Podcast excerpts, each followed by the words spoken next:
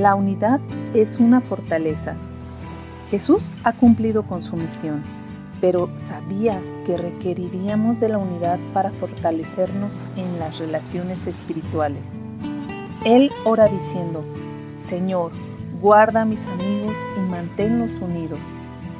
Te invitamos a escudriñar con nosotras el capítulo 17 que nos narra la oración de Jesús, una plegaria llena de amor. Comenzamos.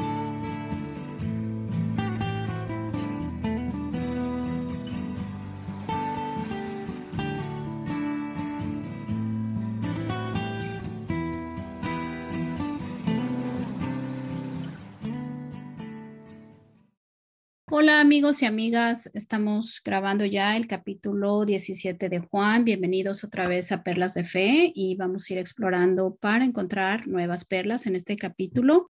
Y pues la plática ahorita antes de, empezar nuestra grabación, este, les contamos que nuestra querida amiga se, se fracturó su, su, muñeca y está ahorita en reparación. Ah, y desgraciadamente es la segunda vez, ¿verdad, Ale? Sí, este, sobre la menos de un año. Sí, y es que aquí el hielo pues de repente se pone así un poquito resbaloso y les platicamos que los hospitales aquí en Toronto se llenan de pacientes con huesos rotos y entonces pues, eso, eso le, le, pasó a Ale este año. Pero bueno, Ale, ya vas, ya vas recuperando y tiene su, su uh, muy bonito, su brazo de colores, azul, rosa, de varios colores, pues para animarse, ¿no? Para, para, para animarse y curarse rápido. Y pues arrancamos con el capítulo 17 de Juan. Pues sí, perlas muy bonitas en este capítulo. Les comento brevemente, este capítulo es la primera vez que vemos la oración de Jesús, pues de manera más definida. En otras secciones de escritura dice Jesús oró, pero nunca se tienen a decir exactamente cómo oró Jesús. Y pues en este versículo, capítulo 17 de Juan, nos dan un poquito más a detalle cómo ora Jesús y pues qué, qué preciosa es su oración. Si tienen chance, pues léanlo en casa. Eh, no vamos yo no voy a leer todo el capítulo, obviamente, y creo que ninguna de nosotras, pero pues vamos a agarrar pequeñas secciones donde nosotros encontramos las perlas. Empiezo con el versículo 21 de esta sección y vemos que en esta parte de escritura Jesús está orando y Juan eh, está escribiendo pues la oración de Jesús. Y bueno, en esta sección de la oración dice Jesús, te pido que todos sean uno, así como tú y yo somos uno, es decir, como tú estás en mi, en mí, Padre, y yo estoy en ti, y que ellos estén en nosotros para que el mundo crea que tú me enviaste.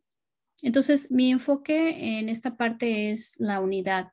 Saben, Jesús pide que seamos uno. Entonces, pensando un poquito más en la unidad, les comento la, definición del término unidad Ah, procede del latín unitas, es del origen de la palabra. Está definido como todo aquello que se presenta de manera homogénea, compacta, algo que no permite la división, ya que significa la deformación de su esencia. Y bueno, una pequeña nota, eh, la unidad no es necesariamente uniformidad, pero Jesús ora por unidad, no por uniformidad. Y la unidad puede ser también muy diversa, ¿no? Bueno, ¿por qué no? ¿Por qué Jesús ora por la unidad? Pues Jesús enfatiza eh, la importancia de la unidad pues con los creyentes, eh, con las comunidades de pues sus discípulos, ¿no? Cuando no hay unidad sabemos que las fuerzas se dispersan y se puede perder de vista la meta que tenemos. Pues ¿dónde deseo más la unidad? Pues deseo la unidad, obvio, en mi matrimonio, con mi familia, pero creo que también la importancia que le da aquí Jesús en su oración es tener a nuestra comunidad eclesiástica y ser, estar unidos en ese aspecto espiritual también. Tener ese compañerismo, el mismo propósito, estar en el mismo espíritu y bueno, es, esa es la importancia que Jesús pide en esta, en esta sección de oración. Saben, en el ejemplo de Jesús lo podemos ver también en Primera de Corintios 12, 12, eh, donde Ah, habla Pablo acerca de la unidad del cuerpo y este es un, segundo ejemplo de cómo podemos ver la unidad. Dice la escritura, el cuerpo humano tiene muchas partes, pero las muchas partes forman un cuerpo entero. Lo mismo sucede con el cuerpo de Cristo. Entre nosotros hay algunos que son judíos, otros gentiles, algunos son esclavos y otros libres, pero todos fuimos bautizados por un solo cuerpo, por un mismo espíritu, y todos compartimos el mismo espíritu. Esto dice la escritura en 1 Corintios 12. Saben, esta referencia al cuerpo habla acerca de la unidad espiritual. Lo interesante es, eh, en el ejemplo del cuerpo, todos los órganos forman un cuerpo. Una de las cirugías más difíciles que, existen es el trasplante de órganos. Cuando un doctor viene, un cirujano va a hacer un trasplante, ah, el, riesgo más alto es el tiempo, ¿no? El tiempo que pasa en que el órgano es removido del donante hasta que es colocado en la persona que va a recibir la donación. Es como una lucha contra el tiempo, ¿no? Y bueno, de manera espiritual así es también con nosotros. Nosotros cuando nos alejamos ah, de, la, de, la, comunidad en la que estamos, eh, cuando estamos solos o aislados, pues podemos llegar a ser afectados en nuestra fe. Yo les cuento, el año pasado, 2020, Ale nos llamó a un grupo, ¿no? De, de oración y de estudio bíblico. Ya les comentamos, así surge la idea de perlas de fe. Pero les cuento, estábamos pasando por la pandemia, pues de manera personal estaba así a punto de perder mi negocio, mucha incertidumbre, etcétera. Y realmente en mi fe yo no tenía, pues no sé, esa chispa, esa, esa emoción, ¿no? Y entonces se forma este grupo, pues de chicas que estamos leyendo la Biblia y pues casi llevamos, no sé, 10 meses estudiando un capítulo diario. Esto ha realmente llevado a que, a que me inyecten ¿no? ese entusiasmo y volver a alimentarme y sobre todo tener esta comunidad de unidad con mis hermanas. Saben, mi reflexión aquí es, para los que nos escuchen, es busca esa comunidad espiritual que te lleve esa unidad del cuerpo de Cristo, ¿no? Que, que experimentes esa unidad en tu propia vida, que te va a elevar en tu fe, que te va a llevar a los pies de Cristo si no hay nadie que te llame, como en este caso Ale nos llamó y pues hemos estado eh, experimentando esta transformación interna y espiritual, pues entonces tal vez tú llama, ¿no? Tú llama para, para formar esos grupos, para estar unida, ¿no? O unido con esos grupos que te van a llevar de nuevo a, a la comunión con Cristo y estar otra vez entusiasmados en tu relación con Dios. Cerrando ya esto, en el 26 dice, yo he dado a conocer a ellos y seguiré haciéndolo. Entonces tu amor por mí estará en ellos y yo también estaré en ellos. Así ora Jesús también en el 26. Pues con esto los dejo, eh, espero que les sirva y escucho los comentarios de las demás.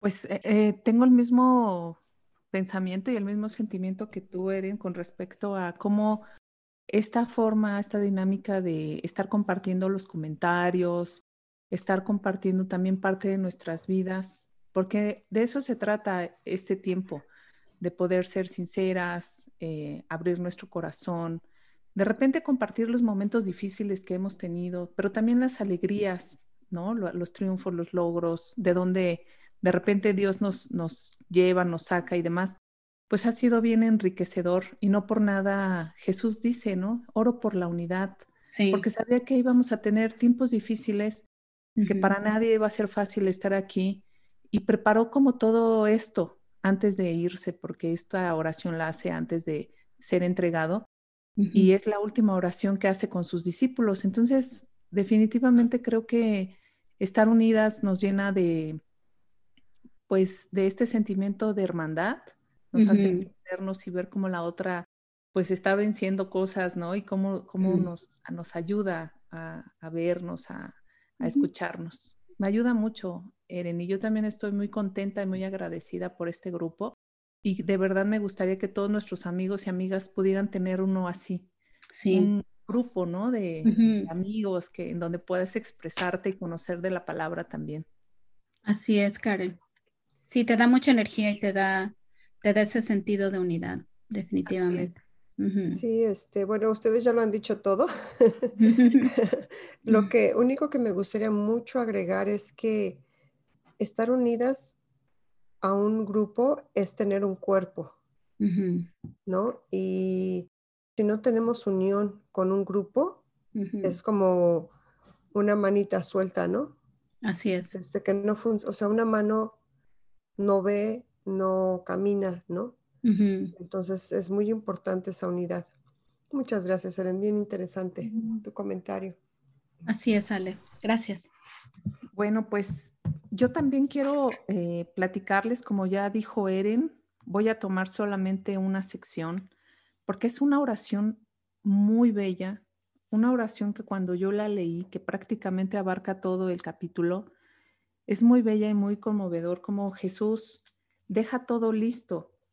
Y es como una ventana del corazón de Jesús que muestra sus pensamientos al hablarle al Padre, porque así comienza, ¿no? Padre. Y aquí pues él habla de sus emociones, de sus preocupaciones, y veo de una forma distinta además de decir lo que desea y lo que no desea. Eso me llamó la atención porque en el versículo 15, por ejemplo, dice, no te pido que los quites del mundo, sino que los protejas del maligno. Eso me llamó mucho la atención, como él dice, no, no te pido esto, pero sí te pido esto.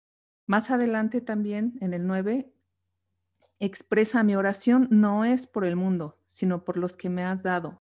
Y fíjense que esta forma de orar yo regularmente no la tengo. O sea, regularmente yo le expreso a Dios lo que deseo o lo que y le pido que se haga su voluntad, pero regularmente le pido como, mira Dios, ojalá pudiera hacer esto, tengo esta preocupación y así, pero nunca le he dicho, pero no desearía esto o descartaría aquello, ¿no? Esto me enseña en la forma de orar de Jesús. Pero bueno, es en lo que hoy quiero concentrarme, una perla que hizo brincar mi corazón, que no había yo visualizado en, en esta oración. Están en el versículo 6 al 9 y lo voy a leer. Dice, te he dado a conocer a los que me diste de este mundo. Siempre fueron tuyos. Tú me los diste y ellos han obedecido tu palabra. Ahora saben que todo lo que tengo es un regalo que proviene de ti, porque les he transmitido el mensaje que me diste. Ellos aceptaron el mensaje y saben que provienen de ti y han creído que tú me enviaste. Yo nunca había visto esta relación que podemos tener cada uno de nosotros con Jesús y con el Padre, viéndonos como un regalo que Dios le hizo a Jesús. Es decir, Dios nos escogió a cada uno de nosotros de manera muy específica, nos fue seleccionando y reunió a cada uno de sus creyentes para dárselos a Jesús como un regalo. Y después aquí Jesús está diciendo, yo oro por estos que me diste, siempre fueron tuyos, pero me los entregaste. Esta relación es muy especial porque pensarme como un regalo, pues es algo que nunca había imaginado. Y aquí la pregunta se haría, ¿qué hacer para hacer un regalo? ¿O realmente soy un regalo? ¿O qué hacer para ser un escogido como un regalo? Y la respuesta es muy sencilla porque también Jesús dice, escuchar el mensaje. Es la manera en que Él comprueba que han sido parte de, de, este pueblo que Dios escogió para, para dárselos a Él. Cuando piensas en un regalo, pues piensas siempre en sorprender a una persona, ¿no? Yo cuando eh, selecciono alguien cumpleaños o es una fecha especial y quiero darle un detalle, pienso qué le gustaría a esa persona, cómo irá envuelto el regalo, si le gustará o no, y pienso en las características de esa persona. Entonces, de esta misma manera, Dios tuvo que haber seleccionado a cada uno de nosotros con ciertas características específicas para dárselas a Jesús. Y casi siempre quien recibe el regalo, pues es quien se ve beneficiado, podríamos decirlo así. Pero fíjense que aquí el beneficiado no es quien recibe el regalo, es una relación muy distinta. Quien se ve beneficiado es el mismo regalo, ¿no? Que somos nosotros. Y pienso en, una comparación como la siguiente. Eh, pienso en, no sé, un niño que vive en, una situación de orfandad y que quizás vive en una extrema pobreza y, su vida ha sido desdichada por esta soledad y de repente una pareja decide eh, darle esta oportunidad, adoptar al chico, porque pues tiene la forma de proveerle amor y proveerle todo lo que necesita. Y entonces quizás la pareja pueda ver a este niño como un regalo en sus vidas, pero quien se ve más beneficiado en esta relación es el mismo niño, porque él va a tener toda una vida distinta, una enseñanza de la vida diferente que que le va a beneficiar y pienso que es la misma forma en que nosotros nos beneficiamos hacer regalo para Jesús, porque Él nos provee de, de muchos beneficios, de mucho amor, pero principalmente de su palabra. yo les comparto ya para finalizar que no había visto esta perla, nunca me había visto de esta forma en la relación con Dios y Jesús, nunca me había eh, puesto a pensar cómo Dios ya nos había seleccionado y nos había puesto en una especie de regalo para Él, para entregar, ser, entregados a Jesús y eh, estar en sus manos, ¿no? Y cómo Jesús tiene que rendir cuentas por cada uno de nosotros. Pero también les comparto que sí, como regalo yo he sido beneficiada porque pues voy a cumplir 23 años en este mes de marzo y hace 23 años que, que pude conocer el mensaje, pues he sido como ese niño huérfano, ¿no? Que Dios le proveyó una nueva ropa, una nueva eh, casa y obviamente me refiero a la parte espiritual porque aunque tengo a mis padres que han sido muy amorosos y me han dado todo lo que he necesitado, necesitaba encontrar a mi Padre espiritual y ese es Dios. Y Él me provee de esta parte, ¿no? Él me da esos beneficios como Padre. Pues eso es un, un gran gozo que siento. Por eso les digo, me brinca el corazón al verme de esta manera. Y bueno, pues eso es lo que hoy yo quería compartirles. Feliz cumpleaños, Karen. Muchas gracias. ¿Tienes 23 años? 23 años el 19 de marzo. Amén, amén. Dije, no, yo, yo, también me bauticé en marzo, pero creo que fue el 26 de marzo, hace 24 años, en una conferencia de mujeres. Oh, amén. Mm, tiempo de celebración. Tenemos que hacer algo, ¿eh? Ahí viene el tiempo de celebración. Oye, este, Karen, pues qué padre, ¿no? Yo nunca lo, esta perla que tú encontraste, para mí, yo nunca la había encontrado. Y gracias, eh, el ser un regalo, ¿sabes qué? Me eleva mi autoestima.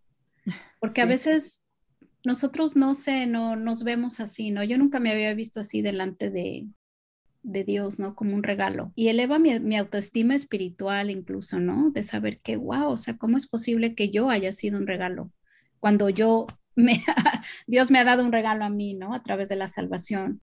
Y la segunda parte es ser específica cuando oramos, de descartar ciertas cosas. Yo nunca he orado así, o sea, en descartando ciertas cosas y ser más, más específica en, en, cuanto a cómo oro, ¿no? Gracias, Karen, me, me, encanta esta parte. Sí, Karen, ah, fíjate que estaba pensando en lo que tú decías y dije, es bien sencillo esto es bien sencillo. Dice la Biblia, somos hijos adoptivos de Dios. Pero la manera en cómo en cómo lo tratas es como una luz nueva al mismo tema, ¿no? Este, el ejemplo que dices, este, si, si, si tú fueras adoptada por unos padres y los padres piensan que eres, eres, un regalo para ellos, ¿no? Pero en realidad es una oportunidad para ese niño, ¿no? Esa niña, ¿no?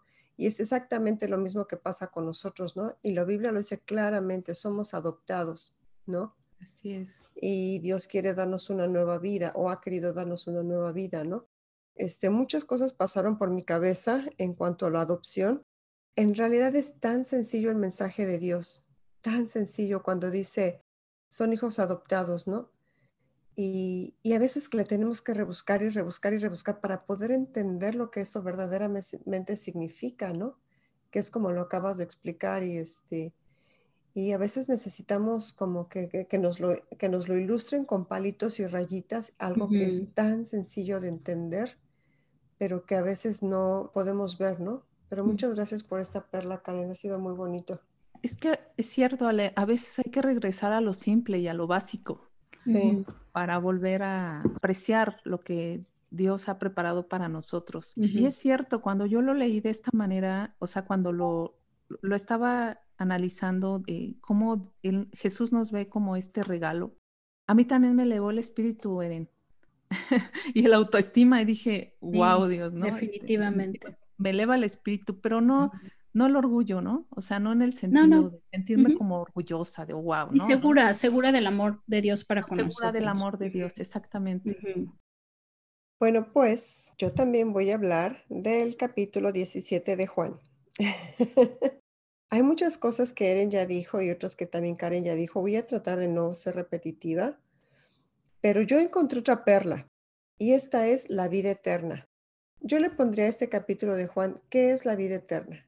Es el título que yo le pondría porque este capítulo en su totalidad en realidad quiero platicarles que es uno de mis favoritos, porque es aquí donde vemos a Jesús rogando por nuestra vida, ¿no? Ruega a Dios por nosotros, para que tengamos vida eterna. Es una oración, como ya decía Eren y Karen, es una oración muy amorosa, es una oración increíble, porque algo que veo aquí es que aún Jesús ora por sí mismo, ora por sus discípulos, ora por quienes han de creer en Él y ora por la unidad entre los cristianos. ¿Pero por qué? Por una fe que se comparta con amor. En el versículo 3 dice que la vida eterna es esta, es dar a conocer a Dios y a Jesús mismo. Así de sencillo, nada complicado. Esa es la vida eterna, punto. Dar a conocer a Dios y a Jesús mismo. Como les decía, Jesús nunca fue complicado, ni daba respuestas muy elaboradas. Y aquí vemos que con esta oración Jesús le entrega cuentas a Dios porque le dice que ha manifestado su nombre a los hombres que del mundo le dio. Con esto ha cumplido su misión. Vemos también como en el versículo 7 dice, ahora han conocido que todo lo que me has dado procede de ti porque les he dado las palabras que me diste y ellos las recibieron y conocieron verdaderamente que provengo de ti y creyeron que tú me enviaste. Wow, la verdad es que yo estoy muy eh, conmovida por el amor que Jesús pone en su oración, por la manera en que Él ruega por cada uno de nosotros, sobre todo porque aquí Él sabe que Él ya no estará en este mundo y le pide a Dios que nos ayude. ¿Para qué? Para estar unidos, como Él lo está con Dios. Otra de las cosas que me ha parecido muy interesante es el versículo 15 cuando dice, no ruego por los que, no ruego que los quites o que los saques del mundo. Este, pero, ah, lo decía, creo que Karen lo decía, ¿no? Este, no ruego, así decía Karen eso, porque no ruego que los saques de este mundo, ¿no? Sino le pide a Dios que nos ayude a qué? A estar unidos como Él está con Dios. O sea, Jesús no pide que evite, evitarnos los problemas. O sea, yo, le dice, yo no te pido que les evite los problemas. Yo no te pido que los saques de todas malas situaciones, no. Simplemente que nos ayude a estar unidos. Algo que siempre me ha parecido muy interesante de este versículo 15 es que Jesús dice, guárdalos del maligno. Van a pasar por lo que tengan que pasar. Van a sufrir lo que tienen que sufrir solamente guarda los del maligno, ¿no? Porque ellos no son del mundo, como tampoco yo soy del mundo. Y eso a mí se me hace algo muy, muy especial, ¿no? Porque pues sí, como seres humanos vamos a tener que pasar por muchos problemas, enfermedades, situaciones complicadas que a veces pues también terminan en desastres, ¿no? Que son grandes, ¿no? O cosas muy tristes, pero la oración de Jesús no es que seamos sacados del mundo, sino protegidos del maligno. Aquí, este, este punto de estar protegidos del mal también, hay otra situación muy interesante porque si recordamos lo que pasó con Judas, que se ahorcó, este, dice aquí en el versículo 15, ¿no? Dice, cuando yo estaba con ellos, yo los guardaba en tu nombre que me has dado y los cuidé, y ninguno de ellos se perdió, excepto el hijo de perdición. ¿Para qué? Para que se cumpliera la escritura. Estamos viendo cómo Jesús ora por todos nosotros Estamos viendo que Jesús pide que estemos unidos, pero ¿qué pasa? Que tenemos libre albedrío. A pesar de la oración de Jesús, que sería la más poderosa en este mundo entero, uno se le pierde. Pero tenemos libre albedrío. Él, él no, va, no nos va a, obligar. Es una decisión personal estar con Él, ¿no? Y, y eso pues me hace pensar en toda la gente por la que yo oro, ¿no? Por mis seres amados, ¿no? Este, verlos este, en, ese, en la segunda venida de Cristo, en la salvación, ¿no? Pero también es una decisión personal. Dios no obliga a nadie, ¿no? Otra de las claves que me parece muy interesante aquí es que la unidad entre nosotros, no quiero ser repetitiva, pero la unidad entre nosotros dice que ellos estén unidos a ti como tú y yo, Padre, estamos unidos. Qué relación tan especial que Jesús tiene con Dios. Y bueno, este, me gustaría solamente agregar eh, un punto extra en cuanto a la unidad, es que la unidad es una fortaleza, porque cuando estamos unidos, Jesús está en medio de nosotros. Conociéndolo a Él es la manera como podemos conocer al Padre y a Jesucristo. Entonces es allí donde podemos lograr la vida eterna, que los conozcamos a ellos. Entonces la unidad es bien importante porque es una fortaleza para poder también lograr la vida eterna y conocerlos a ellos. Y bueno, pues básicamente ese es mi comentario, espero no haber sido repetitiva. Yo creo que mi perla en este caso es, ¿qué es la vida eterna, no? Estar unidos eh, y conocer a Dios y a Jesús. Pues ese es mi comentario. Muchas gracias. Pues eh, verdaderamente es un capítulo que estaba bien lleno de mucha enseñanza, Ale. Lo que comentas es que hay muchos puntos que podemos tratar y lo hemos dicho una y otra vez, me parece que no acabaríamos, ¿no? Porque hay demasiada información buena y eh, con la que yo me quiero quedar hoy de lo que comentaste es ese versículo que citaste de no te pido que lo saques del mundo, porque bueno, él, estamos aquí por una razón y es para encontrar a Dios, es para encontrar el mensaje, pero pide por nosotros y dice, ¿no? Te pido porque los proteja. Pero además, fíjate que en el versículo 20 dice, no te pido solo por estos, sino también por todos los que creerán en mí y en el mensaje de que han dado, ¿no? Entonces, pues es como una oración sin caducidad. Yo le pondría este título, ¿no? Una oración sin caducidad porque sigue vigente. Hoy hemos conocido nosotros, en el pasado muchos otros han conocido quienes nos han heredado también lo que han escuchado, lo que han vivido, pero todavía mientras haya vida seguirá escuchándose el mensaje y esta oración seguirá siendo vigente. Es una oración, una oración maravillosa y pues me quedo con esta parte, Ale, es cierto. Es un regalo eh, donde se habla de la vida eterna, de la unión, de la, del, futuro, ¿no? Es esta ventana que Jesús nos muestra a través de, la oración con su Padre. Gracias, Ale. Sí, no te Y fíjate que eh, en la oración de la unidad, Ale, que, que comentas es una fortaleza, ¿no? Me gusta mucho esa palabra fortaleza porque la fortaleza te protege, ¿no? De, ataques, ¿no? Me, me, encanta cómo usaste esa palabra. Y de hecho, a veces me pongo a pensar, ¿no? Amigos o amigas que dicen, no, yo, yo soy creyente, o sea, yo, no sé, yo por mi cuenta oro, yo por mi cuenta, este, llevo una relación con Dios, etcétera, ¿no? Pero la oración de, de Jesús dice aquí, este, Él ora por la unidad, ¿no? Por alguna razón, no estamos diseñados para vivir en nuestra fe solos. No es así el diseño de Dios. O sea, el diseño de Dios es que tengamos a otros, ¿no? Que estemos unidos a otros. Por eso pienso yo cuando dice lo de la fortaleza, me convence más y más y, veniendo justo de la boca de Cristo, ¿no? Esta oración que pide por la unidad es porque sabía que teníamos que estar en grupo, ¿no? Que, teníamos que estar con otros y con otras, ¿no? Y, la importancia, ¿no? De, de si, si estás en, en, casa, no sé, y dices, no, yo, yo hago mi comunión, ¿no? Yo hago, yo sola hago, ¿no? No estás realmente conforme al diseño de Dios, ¿no? Únete a un grupo, únete a, un, a, a, creyentes, ¿no? Que tengan esa misma convicción de seguir a Cristo, porque está diseñado así. Este, la comunidad para hacer una fortaleza en la unidad. Y yo creo que eso es lo que más me convence, cuanto más escucho estas palabras de Cristo. Y lo último, Ale, bien rapidito es, me gusta cómo lo dices, que el mensaje es muy sencillo. Y yo creo que por eso hicimos el podcast, ¿no? Porque dijimos, bueno, no somos teólogos o, no. etcétera, maestros de, no sé, de, de teología o en fin pero podemos leer la Biblia y podemos aprender y encontrar estas perlas. Y yo creo que de ahí nace esto de que cualquiera puede leer la Biblia y de ahí agarrar una nutrición, ¿no? Especial para cada persona, para que puedan crecer en su fe. Y sí es sencillo el mensaje. Sí. podemos hacer más complicado, ¿no? Pero, pero es sencillo. Sí, es muy sencillo y algo que estuve pensando hace un momento es que hay muchas corrientes ideológicas, ¿no?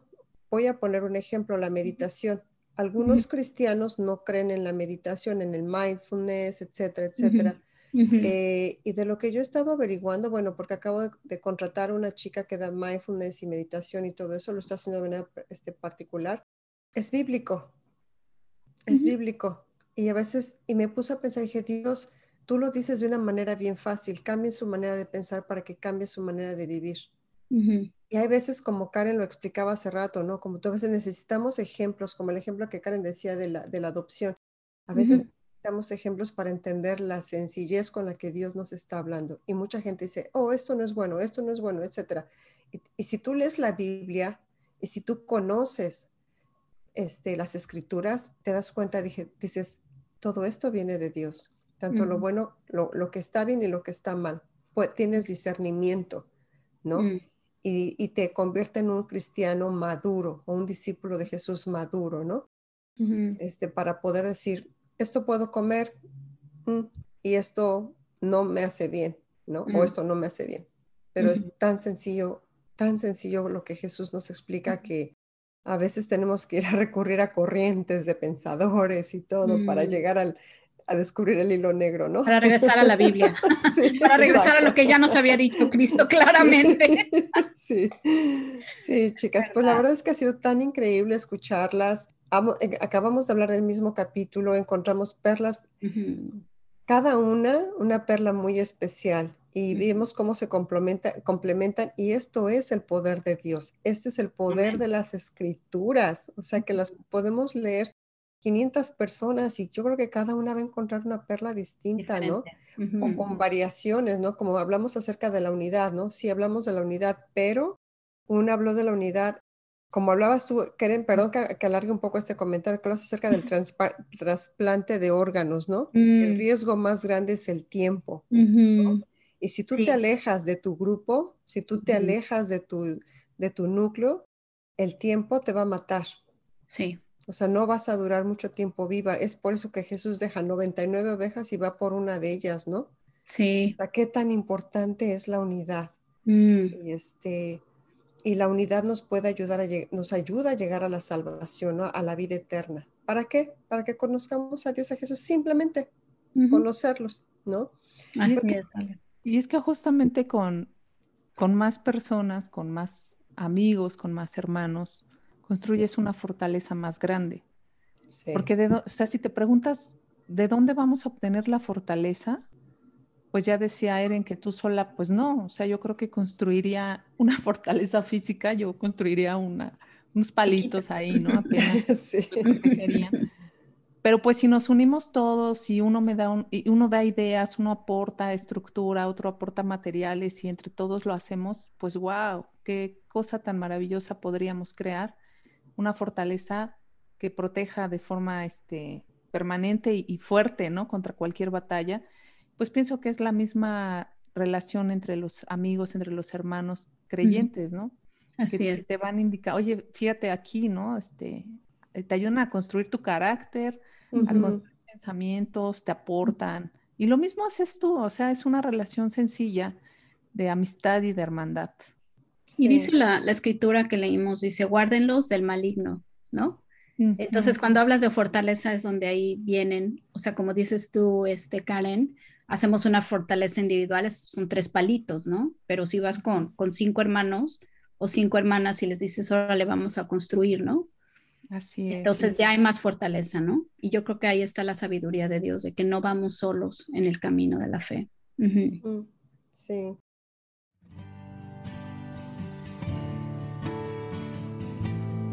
Pues muchas gracias chicas, la verdad es que ha sido increíble este capítulo, este episodio de Juan 17. Eh, los invitamos a que compartan con nosotros, eh, a que vayan a nuestro Instagram, a Facebook, a Perlas de Fe eh, estaremos encantadas de la vida de saber de ustedes qué es lo que piensan, qué es lo que quieren aportar, si es que les gustaría aportar y sobre todo que nos llevemos unidas, ¿no? Para conocer, vayamos unidas para conocer a Dios y a Jesús y en algún momento disfrutar de la vida eterna. Muchas gracias, que estén muy bien.